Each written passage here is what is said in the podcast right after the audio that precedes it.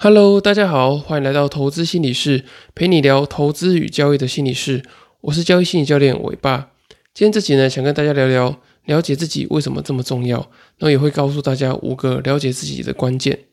那今天会想聊这一集呢，主要是因为我觉得在不管是投资交易的前、中、后，了解自己都是非常重要的。因为了解自己之后呢，你才能够在投资的过程中有方向，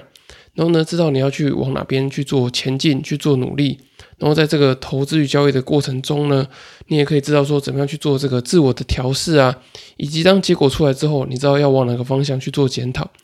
那当你如果不了解自己的话呢，你很容易遇到这个交易跟投资的问题啊，就会变得是呃头痛医头，脚痛医脚。就是有时候可能你呃亏损很多的时候，你就会去改善这个亏损的原因，然后呢去制定亏损。那有时候呢你可能呃赚钱的时候啊，容易这个获利回吐，或者说呢容易提早出场。那你又去改善这个问题，可是呢，呃，当你这些问题呢不断的重复的发生，或者说呃一直去出现那个类似的问题的时候，诶，你会发现其实是你自己的这个心态上出了很多的问题，也有可能是源自于你不够了解你自己，所以导致呢你一直去设计一些呃跟你自己个性不适合的这个交易的策略啊，或者说选择跟你这个呃心理期待、心理状态不相符的投资商品等等的。所以呢，今天这一集主要是要告诉你说，了解自己有哪些呃重要的地方要去注意的。那我觉得第一个呢，就是你要去了解自己的价值观。那这个价值观的意思呢，就是说你要是知道说，诶，哪些事情对你来说是有价值的，就是哪些行动啊，或者说哪些的目标对你来说是比较有价值的。你要知道你在投资跟交易的过程中，你会比较重视哪一些事情。就像有些人会觉得说，诶，投资啊，就是要呃稳健的做这个长期投资，所以呢，他不在意这个呃短时间内的绝对的报酬。那他认为的价值呢，就是呃要非常长期稳健的呃取得一些呃投资的收入或是额外的收入等等。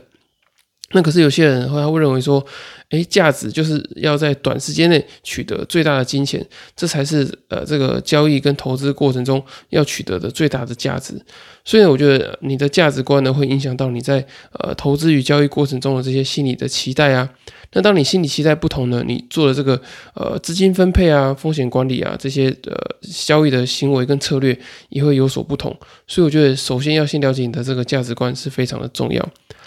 那第二个关键呢，就是你要了解你自己的长处跟短处。那我觉得这这边就是只说你自己个性上的这些呃比较厉害的地方，或是比较不擅长的地方。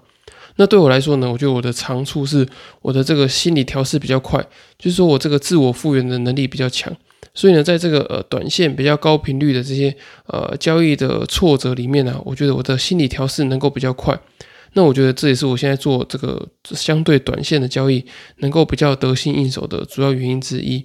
那我的缺点呢，就是我对于这个细节啊，或是比较多的资讯，我没有办法做整理。像我就很难去做这种，就是同时呃投资或是交易五个到十个以上的这种呃商品，对我来说是会比较困难的。因为我比较不擅长处理这些呃很多零零碎碎的这些细节啊，就观察说，哎，每一家公司它可能每一个季度或是每一个月有什么样的变化，这对我来说整理起来会比较的困难。然后我也不擅长处理这些比较细节的东西，所以对我来说，这个长期的投资啊，长期的规划，或者说呃长期要处理一些呃小细节的地方，对我来说是比较不容易的。所以，当你自己知道你自己的长处跟短处之后呢，诶，你就可以去针对你的这些呃优点跟缺点去做一些呃交易策略的调整啊，或是商品的选择等等的。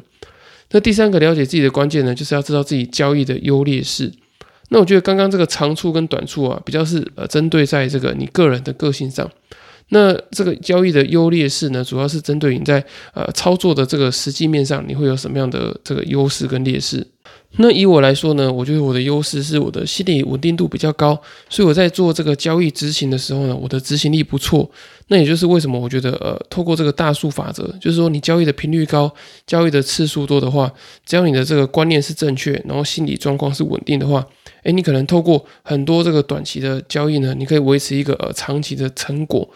那我觉得我的劣势呢，就是我会不自觉的想要去做这个过度杠杆的这个动作，因为就像我之前讲过嘛，我之前有这个呃金钱上的焦虑啊，或者说成就上的焦虑等等，我就会想很想在这个短时间内赚比较多的钱，所以我在这个交易的实物面上来说呢，我就会不自觉的想要做这个过度杠杆的动作。所以呃，当我了解说我自己的这个交易的优势跟劣势之后呢，诶，我就可以针对我自己的这个策略去做一个设计。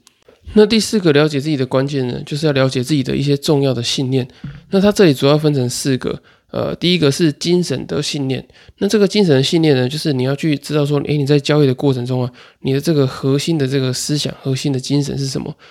像对我来说呢，交易就是一种自我的挑战。我要挑战自己，呃，在交易过程中，呃，去认真的去执行一些我原本做的这些交易的假设啊。那我能不能够维持这个心理状态的稳定度？我能不能够去克服自己的的一些呃贪心啊，或是恐惧等等的？所以我觉得交易对我来说可能是一个呃修炼场，是一个自我挑战的地方。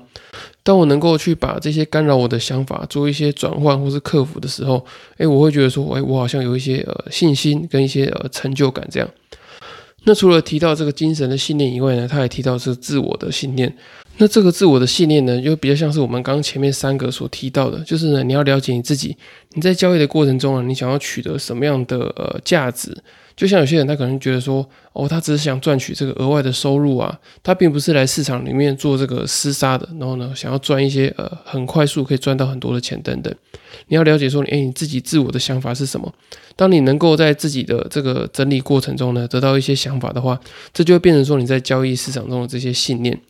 那第三个呢，就是市场的信念，就是你对于这个市场可能会有一些你的这个想象跟看法。有些人可能认为说，诶，市场是长期向上的，那这就是你对于市场的信念。那有些人呢，却认为说，呃，市场是不理性的，所以呢，短线会有一些呃很呃不不经济学的这些呃价格的波动，就是呢呃这些非理性的信念造成短期的价格波动。那有些人呢，就会去针对这个部分做一些短线的交易啊。所以我觉得你对于市场的信念也会影响到你在做这个呃交易的决策啊，交易的策略跟商品的选择都有蛮大的影响。那第四个呢，就是你这个对于系统的信念。那这个系统的信念呢，我觉得主要分成两个，一个就是顺势的交易系统跟逆势的交易系统。那像顺势交易系统呢，我认为呃，就是对于这个趋势的确认啊，或是价格的确认，那这对你来说呢，是交易中可能比较重要的部分。你会等到趋势出来之后呢，你会才会做这个进场。例如说一个多头的趋势，然后呢，你就跟着呃买进做多，或者是说呢，当你发现诶价格涨到一定程度的水准之后呢，诶你才会做确呃进场的动作。那这就是一种呃趋势的确认啊，价格的确认，然后你信念的呢，就是这种呃顺势的交易系统。那有些人呢，则是认为是一种呃逆势的交易系统，也就是说呢，它是透过这个价值来作为它呃进出场的这个依据，它并不是因为这个现在的趋势怎么样。而是呢，他跟着他自己本身对于呃这个商品的这个价值呢来做一个判断，所以他并不会呃畏惧于现在的趋势可能是逆风的状况啊，他还是会根据他的做的这个研究，或者是根据他这个价值来做这个思考的判断。所以，当你能够理清这个精神的信念、自我的信念、市场的信念跟系统的信念之后呢，诶，你就可以建构出一个属于你自己的这个交易的系统，还有交易的这些呃思维啊、哲学等等的。那你了解完自己的这些重要信念之后呢，你也知道说，哎，该怎么样在投资跟交易的过程中去调整自己的这个策略，或者说调整自己的商品选择等等。那最后一个呢，就是要了解自己如何构成。那我觉得这个了解自己如何构成呢，可能是呃书的翻译的关系。那我自己的解释呢，就是你要去找到自己思考跟认知的脉络。因为我们的现在的这个状况啊，就是现在的这个心理的状态，还有心理的素质，其实透过很多过去的经验所累积而成的嘛。有可能是呃父母的影响啊，人际关系的影响，或者说你在求学过程中有没有遭遇到一些重大的这些呃挫折啊，或是重大的这些成就等等的。那这些过去的经验呢，就会成就现在的你，也就是成就你现在呃思考跟认知的这些呃现在的状况。那我之前在上这个团体辅导、团体智商课程的时候啊，学校老师有跟我们说，就是他觉得父亲就是整个社会的缩影。那我觉得沿用这个想法来看的话，我自己也是我自己父母亲的缩影，或者说呢，我也是这个社会上的这个缩影。所以我的想法或者我的价值观都会受到我父母亲的影响，或是呃，我当时处的这个社会。就像我刚呃上这个大学的时候啊，我那时候个正经历这个金融海啸嘛。所以那阵子的人都很喜欢，就是呃毕业之后就去考公务员啊，然后呢公务员的这个补习班，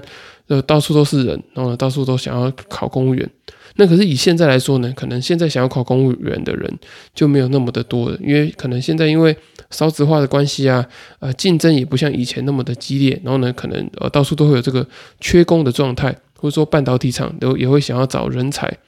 所以我觉得每一个时代有每一个时代不同的这个呃思考的背景，或者说呢这个现实条件都是不同的，那也会造成你的这个想法思维的脉络是不同。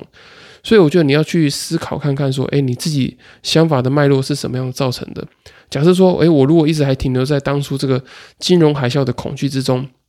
我可能呢现在就一直很想要找一些呃保守的公司啊。保守的策略、保守的这个投资商品等等的，所以如果说你没有去理解说你自己思考的脉络是受什么样的影响，我觉得那对你来说可能会是一个呃有点吃亏的地方，因为你会不知道说，哎，为什么你一直犯错，或是说为什么你某个思维一直矫正不过来，因为这些可能都是呃可能父母长期灌输给你的。或者说你当时经历到一些比较重大的事件等等，那当你把这些事情整理出来之后呢？诶，你的思考跟你的这个交易策略的选择就会开始变得比较弹性。那你也会知道说，诶，为什么你会选择这样的方式？那你才不会觉得这么的困惑或是困扰。那听到这边呢，如果你是一个投资或是交易的新手的话呢，你可能会觉得，诶，好像这个。跟我的关联性不是很大，因为其实对我来说啊，我一开始也是这个样子，就是进到这个交易市场里面的话，一开始一定都是技术导向的。你可能呃，如果是学基本面的，就会去看一些呃财报分析啊，或者说呃基本面的分析等等的这些资讯。那如果是你是走这个技术面的，你就会看这些技术指标啊，什么 K D R S I 价量分析等等的。那我我也是从这样的路线走过来的。那当我走过了很多这个冤枉路，或是吃到了很多亏啊，然后承担很多亏损之后，诶，我才发现说，原来有些呃投资跟交易过程中做错的决策，是因为我对于我自己还不够了解。我不知道说，诶，为什么我会一直在做这个过度的杠杆呢？为什么我一直都不停损？那为什么我对于这个市场的了解好像都是很片面的？我没有办法用一个比较整体性的方式去呃思考市场，那去了解市场。那我觉得这一大部分的原因呢，就是对于我自己了解也不够透彻，然后不知道自己思考的脉络是什么，然后也对于我自己的这个优势劣势，然后还有我自己的价值观不是非常的清楚。那当我整理完这些之后呢，诶，我发现我会用一个比较清晰、比较全观的角度去看待我自己在做交易这件事情。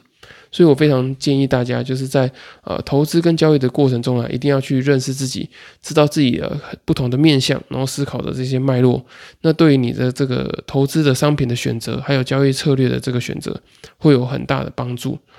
那如果你听完之后啊，想对于这个呃交易心理啊，还有了解自己有更多更深入的了解的话呢，也很推荐你购买我六月七号出版的新书《在交易的路上与自己相遇》。那在书里面呢，我有写下许多呃投资跟交易过程中容易遇到这些心理的问题啊，跟处理的方法。那相信对于提升你自己的个人的这个投资跟交易的心理素质，会有非常大的帮助。